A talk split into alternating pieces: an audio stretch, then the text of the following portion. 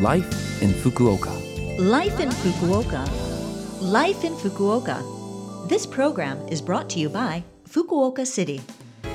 Good morning. I'm DJ Colleen here with you today, bringing you Life in Fukuoka.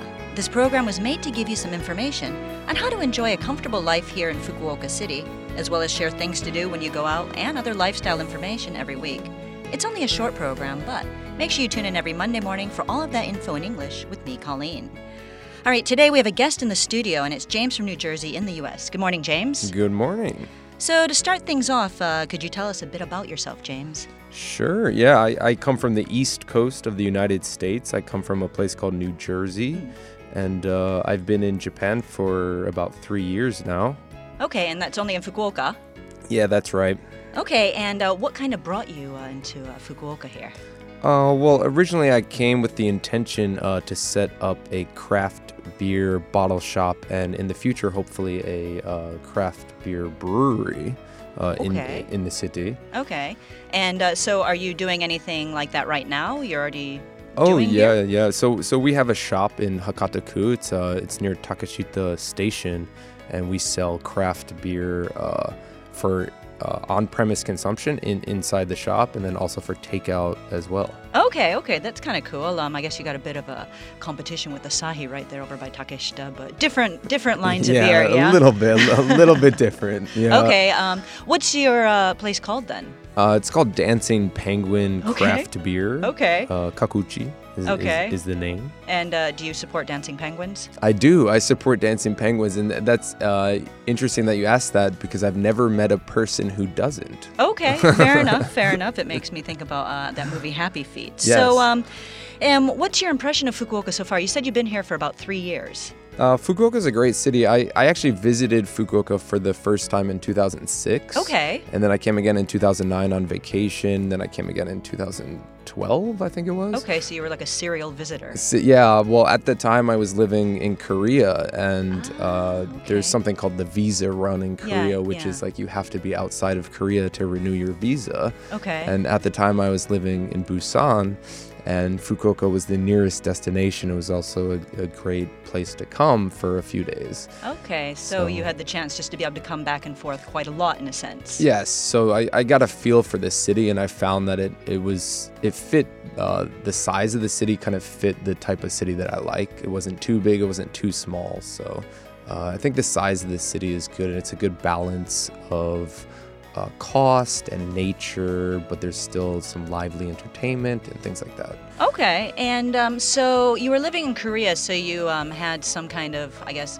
Asian cultural feeling already. But um, did you have any culture shock when you came to Fukuoka to actually live here and stay? Yeah, uh, certainly. I mean, Fu- uh, Fukuoka, Japan in general is, is different um, than than many places. Uh, one thing that kind of struck out to me.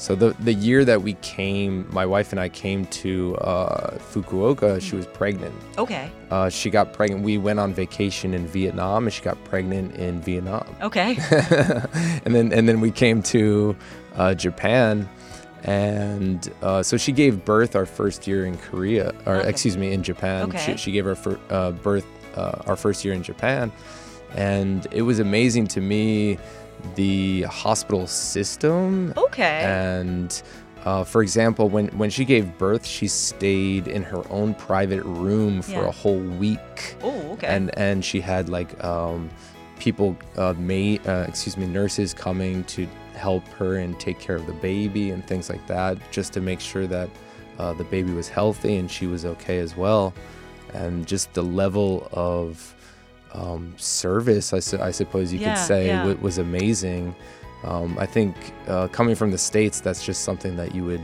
you would you wouldn't yeah, see. you give birth and you're out basically the next day on your own. Good luck with that, right? yeah, right? pretty much. Yeah, so. that's what I've heard anyway. Yeah. um, okay, okay. I've not had that experience, so it's really interesting to hear that. Um, I've heard about my friends getting like steaks um, after they give birth. Uh, they get like really nice meals. Yeah, the, so, f uh, the food's not bad. Okay, It's- so you got to have good. some as well. Well, yeah, yeah. I, I, I, I ate a little bit. It was okay. good. Yeah. Okay. Um, well, thank you. Anyway, um, do you have any advice uh, for people that are listening today about your life in Fukuoka or what you could do in Fukuoka? Sure. Yeah. I mean, I think uh, just you know coming from a business that is supporting local, smaller manufacturers Mm. and smaller companies. Uh, maybe try and do a little bit of research and find a local cheese maker or Okay. a, a local beer maker, local yogurt maker, some something that um, uh, can support like local manufacturing and, and local production and small scale manufacturing, small scale production. Uh, that does a lot for uh, helping local economies, I think. So. yeah, and I think you get just to taste the local flavor as well. Yeah, that exactly. Case, yeah. yeah. I mean, a lot of times you get uh, a different product, uh, in some cases, a superior product Yeah. um, by by going that route. So uh, yeah, that's I would just say try and search out. I, I know that um, like Itoshima, for example, has a lot of Mhm. that. So yeah, I that's my recommendation, I suppose. Okay. And and drink uh, drink craft beer. Okay, excellent. Drink craft beer at the Dancing Penguin. Well, thank you. Uh, thank you for coming today. And um, if you, our listeners, want more information about James's business, um, just uh, check the internet, I guess. Uh, is there a website? Yeah, I mean, uh, we're we're on social media, so Instagram, Facebook. If if you pop uh, Dancing Penguin Craft Beer uh, into Google, will probably be the first thing to hit at the top. So Okay. uh, we're, we're we're we're out there. We we have a website. We just don't update it Okay. very much, to be honest. Okay, well, I'll be sure to put the name on the blog again and uh, maybe try to find those links to Instagram so people can check that out. Well, thank you for joining us for this week's Life in Fukuoka. And uh, you can listen to this broadcast at any time on podcast. And if you want the contents of the information I shared with you today, just check our blog. All you need to do is visit the Love FM website and find this program's page. This week, I'll leave you with You Can Get It by Jimmy Cliff, and this was chosen by James. And you want to tell us why, really quickly? Sure, yeah. I, I think it's a great motivational song. I, I know in life sometimes you it's when you have a goal you, you lose motivation, but this this is a song to keep you going and give you that motivation to you, you can get it if you really want. All right, all right. So, everyone, get out there because you can get it. all right, have a great day, and I will speak to you next week.